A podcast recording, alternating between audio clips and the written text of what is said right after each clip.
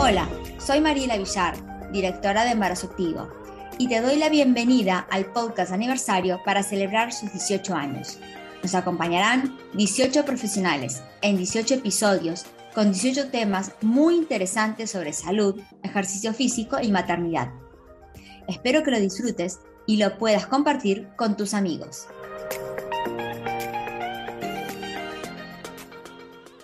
Bienvenidos a un nuevo episodio de este podcast especial aniversario de Embarazo Activo y tenemos una gran invitada que es Claudia Guerra Ávila, matrona obstétrica desde Chile, que vamos a hablar algunos temitas muy particulares de la maternidad con ella. Así que, hola Claudia, aquí estamos. Hola Mariela, qué gusto estar compartiendo contigo, especialmente en esta edición tan especial, en este momento tan especial para embarazo activo. Feliz de haber sido parte ya hace muchos años y, hoy día continuar con esta relación tan bonita que, que ocurre en este momento de, de, la mujer, ¿no? Así es, gracias a Claudia por, por participar, por estar siempre con embarazo activo. Y vamos a hablar de estudios prenatales. ¿Cuáles son los estudios que se tiene que ir haciendo la mamá eh, depende el trimestre, el mes que esté de gestación, la semana de gestación que en realidad ahora se utiliza, y cómo va afectando, ¿no? La edad, según la edad también vemos que se hacen unos estudios, sino otros, y, qué se estudia al bebé, a la mamá. A ver qué nos puedes contar. Primero vamos a empezar por el primer trimestre, ¿no? Cuando es que está la mamá ya, ya sabe, se confirmó que está embarazada. Sí, bueno, eh, eh, sabemos que el embarazo es un momento muy importante en la vida de una mujer y en la vida de, la familia en general y se divide en tres trimestres. El primer trimestre hasta las 12 semanas, el segundo hasta las 27 y el tercero desde las 28 semanas en adelante.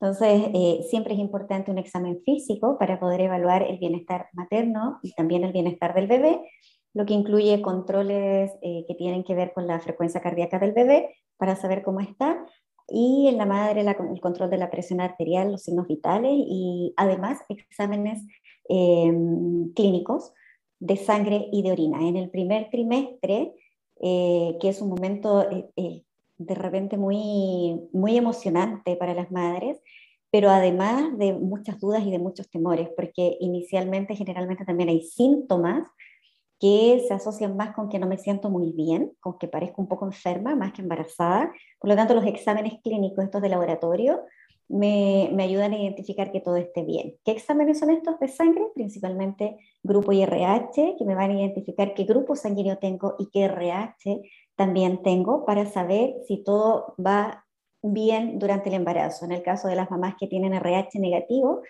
eh, deben tener un control especial, no porque sea un embarazo de riesgo, sino que porque en cierto momento del embarazo, eh, o sea, perdón, al momento del, nacimiento, se debe aplicar una, una inyección para que este RH negativo no afecte al bebé, ¿ya? Al próximo, no a este. Por eso el grupo IRH es fundamental. BDRL o RPR, que es para detectar la sífilis, que también es importante, ya que esto se puede transmitir vía transplacentaria al bebé o también en el momento del parto, por eso es importante identificar y se toma eh, durante el primer trimestre inicialmente y luego se repite en los otros trimestres. VIH para detectar eh, eh, que no exista VIH y la glicemia que es para detectar eh, el nivel de azúcar en la sangre y por lo tanto identificar si hay o no diabetes. En el caso del VIH se hace un consentimiento para autorizar la toma de este examen y el resultado también es durante el control y es confidencial. A esto se le agrega un examen de orina que es para determinar que todo esté bien también a este nivel renal y que todo, todo lo que esté saliendo también esté normal y no hay alguna patología social que se pueda identificar como una infección urinaria o además el caso de la diabetes también se puede identificar algo en la orina. Y a estos exámenes de sangre y este examen de orina se le suma una ecografía que es muy importante para la mamá. Es una ecografía muy esperada porque es la primera que vamos a ver a, a nuestro bebé o a nuestra bebé y esta ecografía a las 12 semanas eh, va, además de evaluar la frecuencia cardíaca fetal, el desarrollo del bebé inicial, que ya tiene todos sus órganos formados a esa altura, eh, se, mide un componente que es la translucencia nucal, eh, que tiene una, una, medida especial y esto también puede detectar o pesquisar síndrome de Down, en los bebés, por lo tanto las mamás esperan con muchas ansias esta ecografía y en general, bueno, eh, va a tener alguna respuesta en ese momento dependiendo de lo que encuentre el médico. Pero son exámenes de sangre, de orina, la ecografía, además de este examen físico que, que se debe hacer en cada control. Así que bueno, completísimo el primer trimestre y se da un, panorama general de la salud tanto del bebé como de la mamá, ¿no? A ver cómo, cómo están ambos. Y llega el segundo trimestre del embarazo, que bueno, ya algunos síntomas de náuseas, vómitos, mareos. Y antes de llegar al, segundo trimestre, en realidad, ¿por qué aparecen los síntomas de náuseas, vómitos y mareos en el primer trimestre, Claudia? Sí, ocurren cambios hormonales, hay cambios hormonales importantes que, que, nos llevan a sentir esto que a veces es muy desagradable, que a veces eh, molesta mucho a esta mamá, porque no le permite eh, realizar una vida normal, entre comillas, según lo que estaba viviendo antes, en donde eh, generalmente en, en las mañanas, en las náuseas y los vómitos, no todas lo viven, no todas lo tienen, pero sí quienes lo viven eh, no lo pasan muy bien en este periodo. Dura el primer, el primer trimestre y eh, muchas tienen esta sensación de mareo también o de, de, como de malestar general.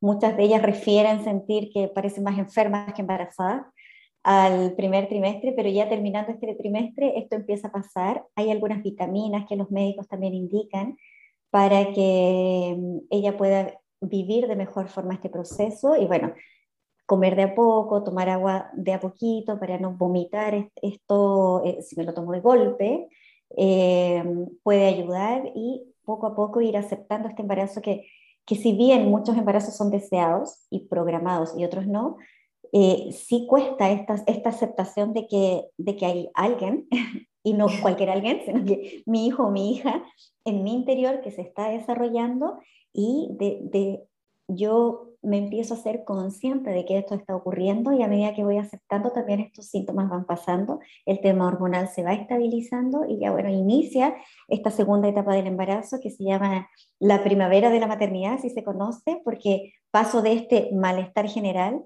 muchas veces a sentirme eh, radiante en el segundo trimestre del embarazo. Sí, el cansancio ya mermando, porque un síntoma también muy característico del primer trimestre es un cansancio como intrínseco que, tienen muchas mamás y ya en el segundo trimestre se habla de una, una energía que están más contentas, más confiadas, pero también con menos cansancio. Sí, de todas, de todas maneras. Este, este sueño que se apodera de la madre en el primer trimestre porque requiere que todas sus energías se vayan al desarrollo del bebé. Por lo tanto, eh, necesita dormir, necesita descansar y tiene mucho sueño. Y en este segundo trimestre eh, viene este despertar y este sentirme mejor, eh, en donde ya pasa las náuseas, pasa los vómitos y, este mareo y esta sensación de cansancio, ya me siento más viva. Y bueno, también hay exámenes para, para poder sentir o, o sentirme más tranquila y más segura de que todo va avanzando bien. Si bien lo importante es que la mamá conecte consigo misma para sentir que está viviendo, que está sintiendo y de esa forma saber que todo va avanzando bien, los exámenes nos permiten confirmar que esto es así para vivir de la mejor manera este embarazo. Y bueno, lo segundo, en el segundo trimestre se realizan exámenes muy parecidos a los del primer trimestre. Hablamos del segundo trimestre desde las tres semanas en adelante, pero los exámenes se toman un poquitito después, a las 28 semanas, se indica, eh, además del primer set que se repite, que es el que mencionamos para el primer trimestre, se le agrega un examen que se llama test de tolerancia a la glucosa, eh, o la prueba de la glucosa también se conoce, en donde hacen tomar un poquitito de, o ingerir un poco de glucosa para determinar el azúcar en sangre con esa cantidad dos horas después de haberlo ingerido. Y esto me va a indicar si hay diabetes gestacional o no. Si no había diabetes previa, puede que en el embarazo se produzca una diabetes gestacional por distintos factores y eh, este examen me permite identificarlo. ¿Para qué necesito saber esto? Porque si hay diabetes gestacional, bueno, hay ciertos factores de riesgo que tengo que estar atenta y por eso es necesario identificarlo. Además, em, se realiza una ecografía que es la ecografía Doppler para poder em, identificar que la oxigenación y los nutrientes que están pasando desde la placenta por el cordón umbilical hacia el bebé o la bebé estén funcionando de la mejor manera. Los vasos sanguíneos, arterias y venas del cordón umbilical eh, se van a evaluar en esa ecografía Doppler. Por lo tanto, voy a ver que eh, los nutrientes estén pasando de forma adecuada. Y además va a poder medir esta ecografía el, la ubicación de la placenta. Eh, muchas mamás se preocupan de dónde está ubicada la placenta, se habla de placenta previa y a veces no entendemos de qué se trata. Y eh, la placenta en general se ubica en, en, la zona más superior del útero, a uno de los dos lados, pero cuando esta placenta se ubica debajo, antes que el bebé se habla de placenta previa. En esta ecografía del segundo trimestre, yo puedo determinar que esa placenta está ubicada en un lugar definitivo y ahí recién puedo hablar de si esta placenta es previa o no.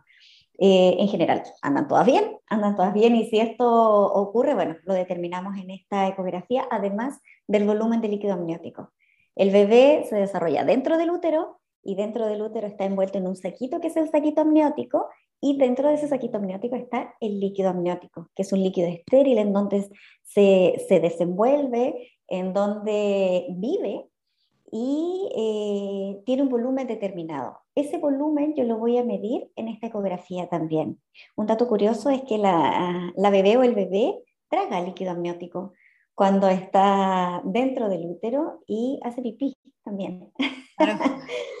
Sí, y eso es estéril, por lo tanto no hay ningún problema para él o para ella, y bueno, va saliendo a través del cordón hacia la placenta. Y el líquido amniótico también se va renovando, se va renovando cada, cada cierto tiempo, por lo tanto, em, la cantidad de líquido la voy a medir en esa ecografía del segundo trimestre. La mamá se siente mucho mejor, los controles eh, prenatales también voy a estar midiendo cómo está ese útero, cómo está esa mamá, cómo están sus signos vitales, cómo están las emociones que están en flor de piel y además en el bebé voy a ver todo esto que conversamos recién, tamaño del bebé, dónde está la placenta, cómo se está nutriendo, cómo se está oxigenando y qué tal, qué tan tanto líquido amniótico tiene y si todo está correcto, bueno, nos vamos tranquilamente al tercer trimestre. Y el tercer trimestre, ¿qué evaluamos? Ya el bebé tiene formita, ya es grande, ¿no? ¿Qué, qué se evalúa en el tercer trimestre, tanto para la mamá como para el bebé, ¿no? ya pronto al parto. Ya, ya está cercana, ya esta pancita, esta barriguita empieza a crecer, eh, este bebé o esta bebé ya empieza a crecer y empieza a engordar. En esta etapa engorda, sus órganos están formados y por lo tanto eh, voy a hacer un examen, un tercer BDRL o RPR, que es este examen para determinar la sífilis que se hace uno en cada trimestre, que es de sangre, y además voy a hacer una ecografía que va a medir precisamente el crecimiento fetal cómo está creciendo ese bebé, eh, voy a ver que no haya un retardo en el crecimiento intrauterino, es decir, que vaya creciendo de forma adecuada. Para eso hice, el Doppler también en el, semestre, en el trimestre anterior, eh, porque si se está oxigenando bien y está creciendo bien, está todo ok. Y en esta ecografía lo vamos a comprobar y a verificar que así es. Si no siguió creciendo normal, bueno, vemos qué es lo que está pasando. Y además agregamos un monitoreo basal eh, que es un examen externo, en donde se ponen unos cinturones en, esta barriguita de la mamá. Uno va a medir la frecuencia cardíaca fetal o el, el registro cardíaco fetal, es decir, los latidos cardíacos del bebé o de la bebé, y además va a medir la actividad uterina, es decir, si hay o no hay contracciones. Esto se hace desde el tercer trimestre, en general desde las 34 o 35 semanas en adelante, una vez por semana hasta el momento del parto e incluso se hace durante el momento del trabajo de parto para determinar cómo están los latidos del bebé o la bebé y si hay o no hay contracciones. Si hay o no hay contracciones, además se relaciona con los latidos del bebé. Es decir, si yo tengo contracción, ¿qué hace mi bebé en ese momento? ¿Aumenta los latidos, los mantiene o los baja? Y eso yo lo voy a poder medir y determinar en este registro basal y me va a permitir decir, este bebé está en condiciones para un trabajo de parto porque se oxigena muy bien durante una contracción o, bueno, veamos qué está pasando porque este monitoreo algo me dice. Así que sumamos a este examen de sangre la ecografía, el monitoreo basal y hay un examen también que se hace del cuello del útero para determinar un, un, germen que hay que es el, el streptococo eh, grupo B, que algunas mujeres eh, lo tienen en el cuellito y esto, bueno, eh, no causa ningún problema ni daño ni nada, pero sí se usa algún antibiótico en el momento del parto. Así que mm, esos son los exámenes que se hacen por trimestre. Esta mamá en el tercer trimestre ya empieza a sentir el peso de este bebé, que vamos a determinar con esa ecografía, ya se empieza a sentir más cansada y por lo tanto, bueno, lo que tú haces acá es fundamental. Desde el primer trimestre, la actividad física es tremendamente necesaria para que se sienta bien en cada uno de estos trimestres, sobrellevando de la mejor manera los cambios que van ocurriendo y sentirse activa sin duda que va a ayudar a que todos estos exámenes también eh, salgan de la mejor manera. Que se oxigene el bebé, que, que le llegue bien todos los nutrientes, que ese intercambio entre la placenta, la mamá y el bebé sea el correcto. Eh, bueno, es, es, lo ideal y sobre todo que la ciencia ha avanzado todo tanto que es bueno aprovecharla porque eso nos da mucha información para que estemos preparados, para que cualquier tratamiento que haya que hacer de manera inmediata en el nacimiento eh, haya profesionales o muchas intervenciones que se hacen intrauterinas hoy por hoy. Y, bueno, la ciencia eh, con estos grandes avances eh, nos ha ayudado mucho a recabar más información. Sí, la, ciencia y la tecnología que hoy día están ahí al lado nuestro, que están para, para hacer o para optimizar lo que ya se venía haciendo hasta ahora, sin duda que hay que utilizarlo, siempre siendo conscientes de que eh, lo más importante en ese momento es esta madre y este bebé, y que tiene a su alcance herramientas que le permiten confirmar que vamos en un buen camino y si no es así, tomar acciones o medidas necesarias para que esto sea de la mejor manera. Eh, ¿Y qué pasa cuando son embarazos múltiples? Muy brevemente, ¿cómo se hacen eh, las ecografías, ¿se hace algún estudio adicional o con embarazos múltiples no es necesario? O tal vez con más frecuencia, no sé. Sí, un embarazo múltiple se considera un embarazo de riesgo, eh, eh, no porque sea algo malo, sino que porque requiere de más atención, requiere de más atención y de más cuidado. Por lo tanto, los exámenes siguen siendo los mismos que nombramos recién, sin embargo, voy a evaluar algunas otras cosas, como por ejemplo, cuando hablábamos de esta oxigenación, que este, este Doppler que va a medir eh, cómo la placenta está funcionando para transmitir esto o para traspasar estos nutrientes y este oxígeno al bebé, eh, tengo que ver cómo lo está haciendo con ambos bebés. ¿Qué pasa? Hay una placenta, hay dos placentas, cómo está funcionando esto y eh, a veces hay un bebé que, que, que, absorbe mucho más nutrientes que el otro y esto afecta el desarrollo de uno de los bebés y eso hay que estar muy en alerta. Em, y algo que, que, también es importante evaluar, bueno, la posición en la que están, que no lo dije en la última ecografía, eh, la posición en la que están los bebés, porque si son dos, ¿para dónde está cada uno? Para ver también la vía del parto. Se puede ir por un parto vaginal o tiene que ser una cesárea. Lo mismo en un bebé, cuando es uno solo, también la posición que está me va a indicar eso.